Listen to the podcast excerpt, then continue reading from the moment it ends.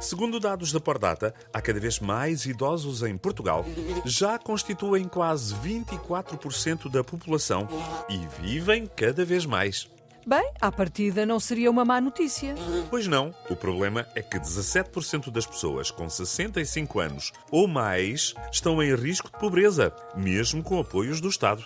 E sem esses apoios, seriam 86%. Ou seja, quando se diz que as pessoas chegam à idade de gozar a reforma, é capaz de ser no gozo.